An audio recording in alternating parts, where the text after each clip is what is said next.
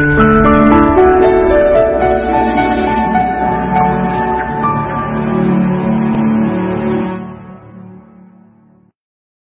吧又到了周五，特别的高兴。每周五是我一个星期当中最最期盼的时刻，甚至超过于周六周日啊！因为周六周日反正我也不能休息。为什么周五开心呢？因为可以跟他一起搭档直播。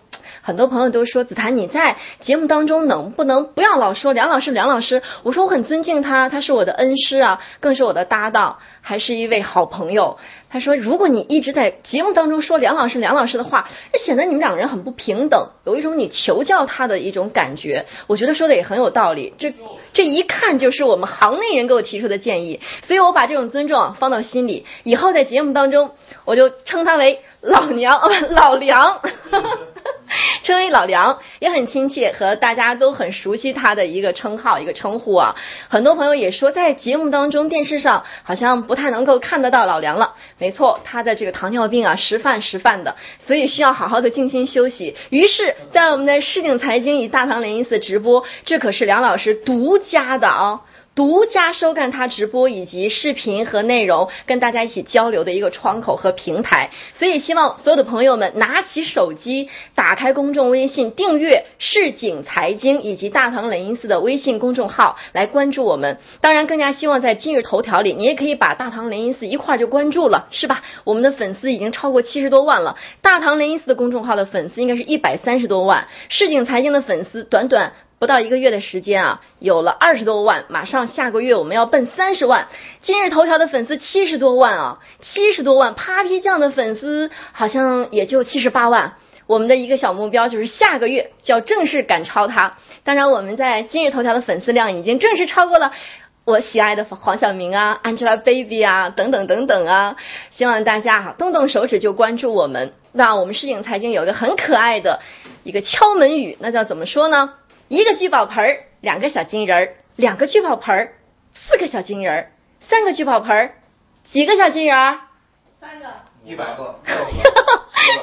哎呦，你们这数学都是体育老师教的吗？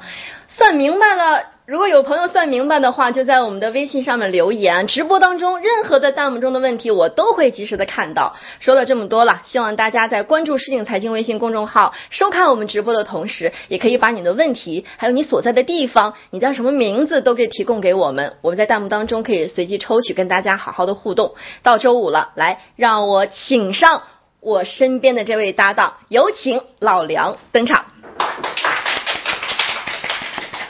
站起来欢迎一下。说错句话。说你喜欢的黄晓明对，按照那贝贝也是你喜欢的，那是我喜欢的。我喜欢是喜欢，挺烦有一件事啊，什么事儿？隔个一段时间看不见这按照了贝贝，就不认识他了，不知道他又长成什么模样了，经常认错。哎，你看你你一段时间看不着我就不会认错是吧？那是，这不也认错？大伙都说你胖了，对，都说我胖。哎，我跟您说，那天您跟大红妈妈一块直播的时候，好多朋友说子檀。子涵你怎么变样了？然后发截屏在微博当中艾特我，我一看说这是我喜欢的大红妈妈。当然也希望大家可以关注她的微信公众号，我特别喜欢看她的东西，虽然我最近用不上，因为她是育儿经。你刚才说的不对。这老梁以后就在这儿能看着，好像在电视上目前那是错误的，马上我就要上电视了。真的，我上回直播跟大伙说嘛，我切死不了的，你放心，这是哪儿我你上哪儿我们都高 兴。但是在大唐雷音寺和微信呃和这个市井财经当中，我们聊的是掏心窝子的话。您在电视上聊的掏心窝子话也有，只是咔嚓后面都剪掉了。都都像你们星光大道似的，也不敢说掏心窝子话。你也没少说。哎，今天啊，这个大风吹得我心里乱。乱七八糟的，但是有一条新闻让我心里突然透亮了。嗯，因为我今天穿的这个衣服的颜色也很符合这条新闻的感觉啊，就是 C 九幺九，我们自己研发的。下午我也看，我也看了新闻频道直播了，就是关于这个九幺九整个在上海试飞的这个过程。嗯，因为说实在的，像我这个工作特点，一年这个坐飞机次数是特别多，比坐火车次数还多。就是每次坐飞机呢，咱都想坐大飞机，对，因为大飞机相对来说呢，它也稳当。另外呢，我你比方说坐头等舱啊，那个大飞机，你比方说这个空客，像三三三零什么的，那头等舱你能躺着，对。你等小飞机头等舱呢，也是倚着靠着，就说他能能抻开腿就可以了。我这块还大吗？这是，所以就是其实甭管在现实生活当中你胖还是瘦，恐怕坐飞机你都愿意坐大飞机，就从安全各方面角度都是。但是长久以来，咱们坐这大飞机呀。你甭管是波音还是空客，一个是欧洲产的，一个美国产的，对，跟咱中国都没关系。没关系。为什么说今天下午这个新闻，咱们今天特别值得跟大伙儿分享一下？就是中国从此之后呢，就有了这种啊，能坐一百多人的大飞机。今天下午试飞这个 C 九幺九这个机型呢，能装载乘客一百五十八人。最大装载能装一百九十个人。注意，为什么叫 C 九幺九？这 C 呢？呃，一般解释就是说，China，中国 C 是开头，这是比较好一个解释。第二，第一个九呢，指天长地久。那飞机这东西，它首先安全是第一的嘛。后边幺九指什么呢？就最多的载客人数达到一百九十人。哦。所以 C 九幺九，就是我听到这个消息，可能还和咱们很多朋友感觉不太一样。对。因为我在两年前呢，就是当我们国家。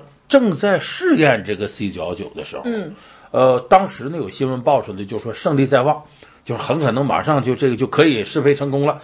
那个时候的老梁观世界节目呢做过一期回顾中国这个大型民用运输机的这么一个发展过程。我当时呢是呃，因为以前这个在我的知识结构里头啊，呃，不是很丰富。我为了那期节目呢，特地做功课找了以前很多资料，就是感觉确实不容易。咱们过去呢。大型的这个飞机啊，叫运十哦，运十哎，运气的运，一二三四五六七八九是运十。这个什么时候开始有的呢？就是建国之后，咱们都知道，中国新中国呀，各个方面的这个科学技术啊一穷二白，非常落后。嗯，五十年代的时候呢，和前苏联呢达成协议呢，他支援给咱们专家，从各个领域扶持社会主义阵营当中的这个二哥。大哥肯定是苏联了，可是我们也知道，这个赫鲁晓夫呢，呃，在这个苏共二十大发表讲话，彻底否定斯大林，结束个人崇拜。从那之后呢，苏共和中共的关系开始交恶，嗯，双方开始唇枪舌剑。当年著名的七月的酒瓶。那么从一九六零年的七月十六号开始呢，赫鲁晓夫单方面撕毁了若干个协定，召回了在华工作的一千多名苏联专家，同时也把准备到中国来的专家九百多名都撤回了。所以那以后呢，中国发现呢，我们要搞这种高科技啊，就得自力更生，指望苏联指不上了。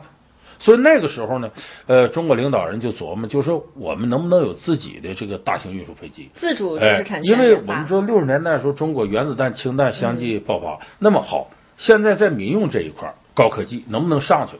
那个时候，我们的外交部部长是陈毅元帅，陈毅说过那么句话，说是我作为外交部部长啊，我出国。我坐的是别的国家的飞机，不是自己国家的飞机，心里不是滋味心里不是不仅不是滋味没底气呀。你跟人一谈科技层面的，你不如人家。那作为一个外长来说，他心里头这感受比普通人要深得多。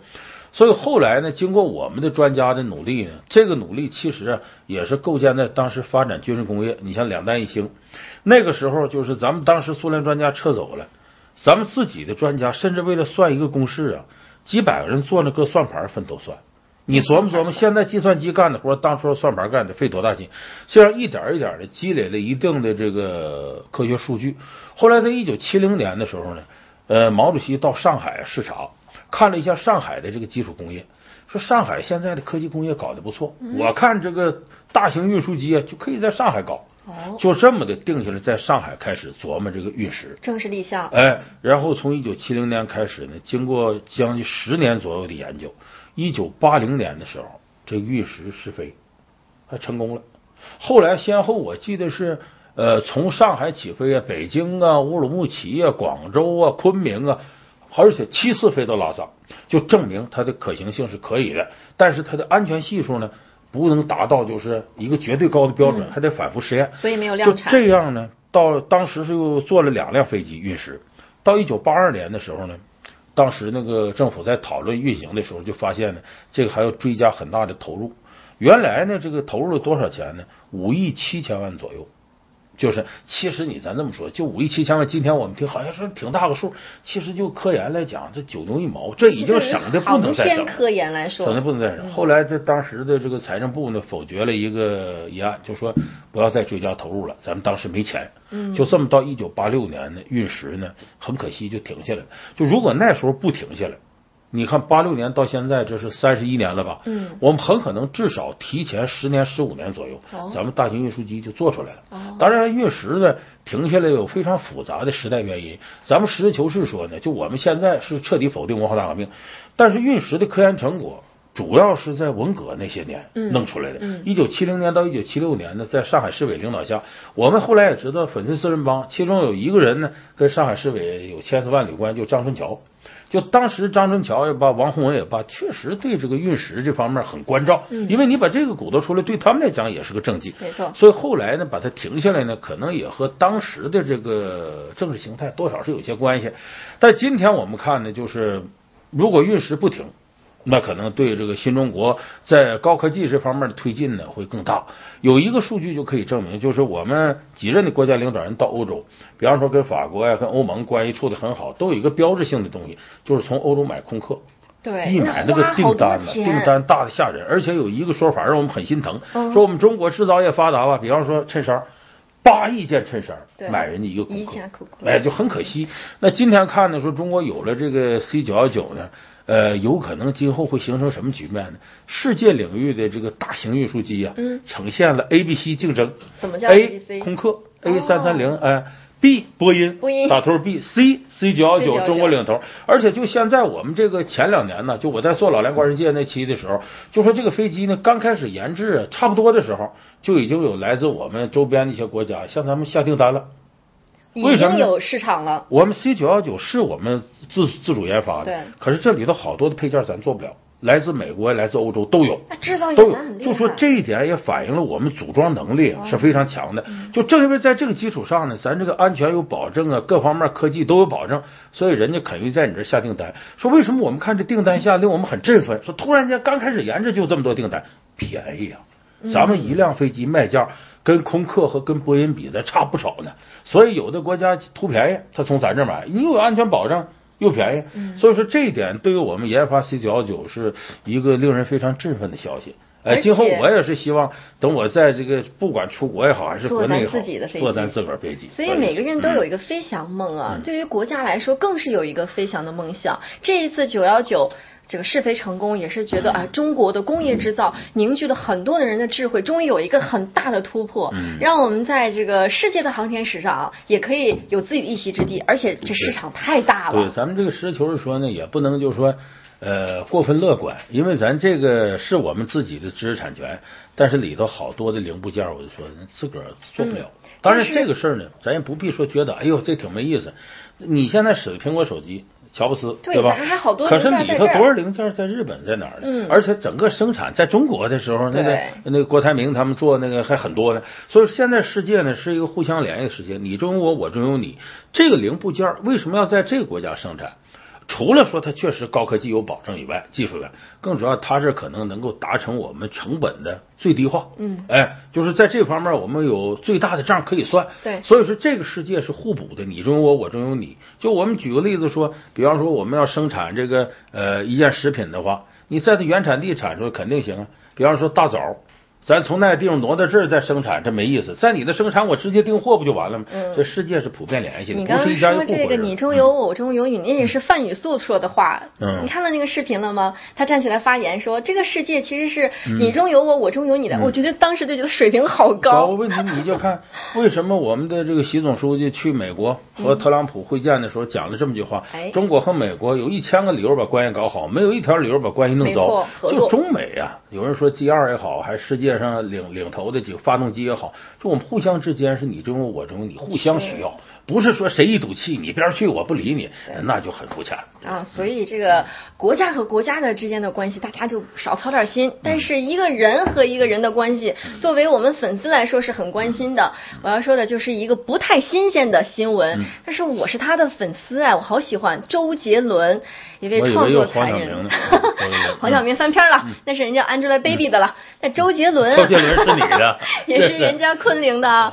哎，周杰伦在呃开演唱会闹了一个点，有点不愉快。这件事儿虽然不是新闻了，但是对于所有粉丝来说，对他个人来说出来道歉不。到一周吧，对，四月三十号，您看了吗？那个视频？我我看了那视频了。嗯，视频那，周杰伦好像是前排有个狂热的粉丝，粉丝对那你也不能说说是狂热怎么？那粉丝哪有不狂热？不狂热还叫那粉丝吗？我见到他，我也可能比他还狂热。是拿着个灯牌吧，对往上站着高上喊我爱你什么什么，我比昆凌还爱你，反正就这意思吧。嗯完了，现场有一个这个执行公务的警察同志，就把他那灯牌给夺下来了，不光是夺下来了，嗯还摔到地上了。还摔到地上这个他周杰啊伦在台上看到了，特别不高兴。我觉得类似的事情，其实在很多年以前啊，刘德华身上发生过一次周杰伦不次。高兴说什么在台上？是不是有什么什么滚出去？对，他说了一句，嗯说了一句，那位那位公安，你帮我把灯，把我歌迷的灯牌还给他还给他。然后大家群起叫好嘛，然后后面又说他是我的粉丝，是吧？嗯，后面然后最关键的一句是。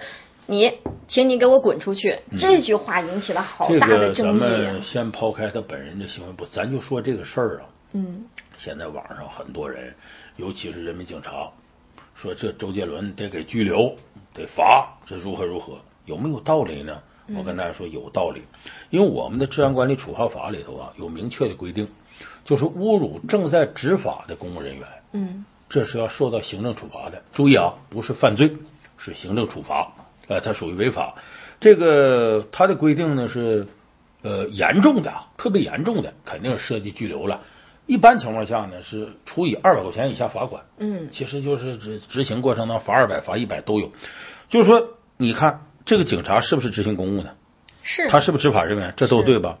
那么周杰伦在台上对于正在执法的人员来一句“你给我滚出去”，嗯这是不是侮辱执法人员？这都对吧？嗯所以正常来讲，对周杰伦执行呃治安管理处罚是没有问题的，就是罚你这个二百块钱。嗯当然，你可能觉得这周杰伦人是这么有钱，二百块九牛一毛，可是法律就是这样，你不管多有钱啊，我不管罚你多少，这是法律条文规定的。就从这点来讲，到现在为止呢，我没有看到呃当地的相关部门对周杰伦进行这种这个治安管理处罚，这是一大遗憾。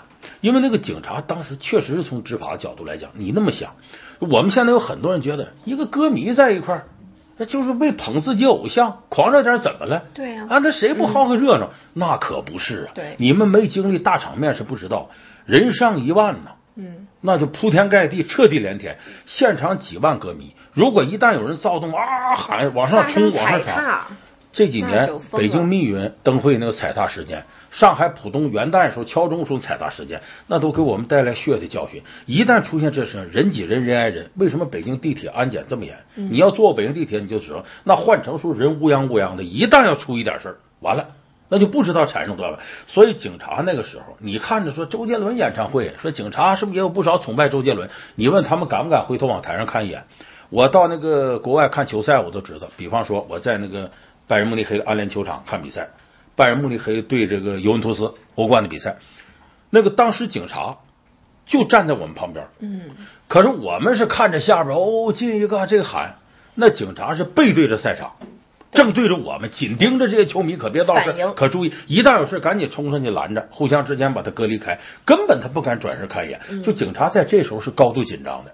那么你一个前面的狂热歌迷又举灯牌又往往上冲，一旦要引发后头的连锁反应，这警察责任得多大呀？那当然。一旦发生踩踏事件，后时候把他。灯牌夺下来，甚至扔到地上，我认为这是正常执法，没有问题的，没有问题的。态度能不能好点儿呢？不要这样暴力的，或者这样的这个就有情绪点性的。有点苛求别人了。嗯就是你到这时候，你态度好点，这歌迷大姐，你下来吧。倒不至于这样。把灯牌搁我这保存好吗？等你说完的功夫，不定什么事都发生了。对就是我们没在当时就是有的时候我们现在就是，就我们这些年呢，就是公安执法这个层面啊，挺难越来越规范。你像就是我以前在节目里也做过那个，就是有关于这个警察配枪的问题。现在大多数警察根本不愿配枪，把枪领出去，枪往身上一带，那压力老大了。为啥？开枪他都不敢开。你这一枪打出去，就如果处理得当，那那没说的了。嗯万一有一点纰漏，回来你就是写报告啊，又检讨又啥，无穷无尽的麻烦，造成现在很多警察不愿配枪。长期以来，警察甚至疏于枪支训练，就打枪都不会了。所以这个事情在现在来看呢，就尤其是我们现在社会有时候多发一些群体性事件的时候啊，这个时候警察执法的力量就不够。嗯，所以在这个时候呢，警察面对着这种情况，你让他很温柔的执法，这几乎是不可能的。对，所以这个事情呢，在我看呢，呃，从起因上讲。不论怎么说，周杰伦做的都不对。就站在台上，你直接对一个这个维护你现场演唱会的这个执法人员、公安警察，你说你给我滚出去，嗯，这话实在是有失身份。是。但是我们在想，为什么周杰伦这么说？对。这个就我相信就是大家，哎，对。我觉得当偶像护着粉丝的时候，这种感觉是很温暖的。作为粉丝来说，支持他的人来说，在我看这是生意，这是买卖。哎，您您您这么想的？前几年刘德华，我要说那次事儿了。刘德华也是有一次在台上。但是他没有像这一次周杰伦用这么激烈的语言啊，他在台上开演唱会呢，唱唱跳跳的，也是一个维持治安的人，不是警察，也许也许是一个维持现场的工作人员，直接跟粉丝有些肢体上的冲突了，他直接停止演出，对着这位人说，就是维护工作的、维护现场秩序的这个人说，工作人员说说你为什么打我粉丝啊？然后甚至下去想。进行进一步的肢体冲突，但是啊，被大家拦住了。可是这个事儿，粉丝会觉得我们老大是护着我们的，我告诉你，心里有我们的。像什么呢？我们看台湾有时候召开议会，两个议员打起来你以为他们真打吗？说怎么这么有身份的人如此有辱斯文呢？他不是，他是给选民看的。你看我为了你们，我都不要这脸了，我打着我，你赶紧把选票给我吧。这在一定程度来讲是一种秀。你刚才你说刘德华这事件，我们想把它反向过来考虑一下。比方说，那警察把这粉丝灯牌抢过来了，或者说跟粉丝发生冲突了，艺人在台上怎么办？他必须维护粉丝啊，对啊，因为粉丝是他衣食父母啊，他不可能说打打，不我上我踹两脚，那可能吗？不可能。所以这是他的生意，从他来讲，这是利益最大化。就是这么理性的看这个问题。我认为这因为艺人对粉丝来说。张嘴就是您各位是我衣食父母，嗯，其实心里头他们不见得瞧得起粉丝。我跟这个看咱们收看节目的朋友，我跟很多艺人有过接触，嗯，你以为他们嘴上说尊敬粉丝、爱戴粉丝，粉丝是天，粉丝是地，心里头压根没瞧得起粉丝。为什么呢？上赶的不是买卖，你这么狂捧我，我才看中你，这从人之常情都说不过去。他是这个就像什么？我以前说过那个，呃，过去封建社会的统治者。他对天底下老百姓怎么看的？开明的皇帝说：“水可载舟，水可覆舟啊？这个民为贵，社稷为轻。呃，就最后君王是最后差劲的。但是他心里头对人民的概念是怎么认知的呢？一方面膜拜人民整体力量的伟大，另外一方面又极端蔑视个体。这是过去封建社会统治者对人民的基本认识，跟现在艺人对粉丝认识差不多。他膜拜粉丝整体量伟大，这帮人捧我。”威力太大了，我火了，我挣钱了，怎么怎么着？可是对个体的粉丝，他不见得怎么看得上。所以我是可以不客气说，我认为这就是秀，这就是买卖。嗯，对不对？当然，我说到这儿，可能我们前面所有的评论呢，呃，有的朋友觉得说老梁说的不错，有一些周杰伦的粉丝说什么玩意儿？老梁你也说周杰伦是个不错的艺人，你做节目也捧过周杰伦。我告诉大家，咱们现在把话说回来。周杰伦这个事儿，我认为他百分之百该接受治安管理处罚，就罚他个二百块钱没有问题。但是现在网上有另一种声音喊得很厉害，把他抓起来，对，拘留他，然后给那警察下跪道歉，这个就有点过，太激烈了，这个这个就实在有点过了。就是当然这个过呢，接受处罚。呃，我们有一种情绪化的因素在哪儿呢？现在警察呀，窝着一股火，因为咱们实事求是说，长期以来咱这个社会啊，对警察的评价不高。哎，这个评价不高呢，原因是多方面的。除了我们说那警察队伍里确实有腐败现象，哎，另外还有一点呢，现在这个警察呢，呃，非警务出警和这个警力私用情况经常出现。我们说什么叫非警务出警？政府有事儿，比方说这地方发生群体事件了，政府比方说市长、市委书记非逼着这个警察你出去给我维护秩序。嗯，有的时候难免跟老百姓发生肢体冲突。你比方说解访，比方说拆迁这些事儿，嗯，这就使警察呢。本来这事不该他干，对，结果呢，到最后他被派去了吧？结果把这个老百姓有时候跟执法机关的矛盾都转移到警察身上，没错没错，警察等于背了很多黑锅，嗯，所以他些很多地方的警察挺窝火，这不该我们背着黑锅，怎么这轮到我们了？所以他对老百姓对警察的一些个就是不理智认识。很多警察是窝了一肚子火的。我接触了一些警察朋友，也是，就现在我们这没法干了，动辄我们这警皮都保不住了，一整就给我们扒去，这个那个，就心里头有很多怨言。这是一个。再一个说，你这有很多怨言，自己的职业嘛也就罢了。再看最近很火的《人民的名义》，这些警察来气了，说一看《人民的名义》这里头，这还有好警察了？公安厅厅长祁同伟，你说又贪污腐化，又什么光明分局那局长程度，那就是个黑社会吗？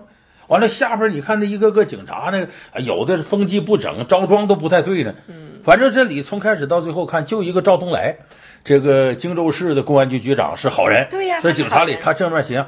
可是这个赵东来也有一定问题，就我分析过吗？他到市委书记李大康屋里头就敢把包拽那，是不可能的。嗯，哎，这是。再一个，你看他好像也没干公安局什么事儿，就天天跟着反贪局跑。嗯，因为什么？反贪局是归省检察院。市公安局局长和省检察这是两套不同的系统，你可以在更高的行政领导协调之下呀，互相配合工作。但这种主动底下配合工作，给人感觉好像赵东来就是为了追求柯蓝演的，呃，就是为追求里头那陆亦可似的，好像为这个似的所以说，这个公安局局长形象也不够令人信服。所以你看，现在这警察背了很多黑锅，一看这个最。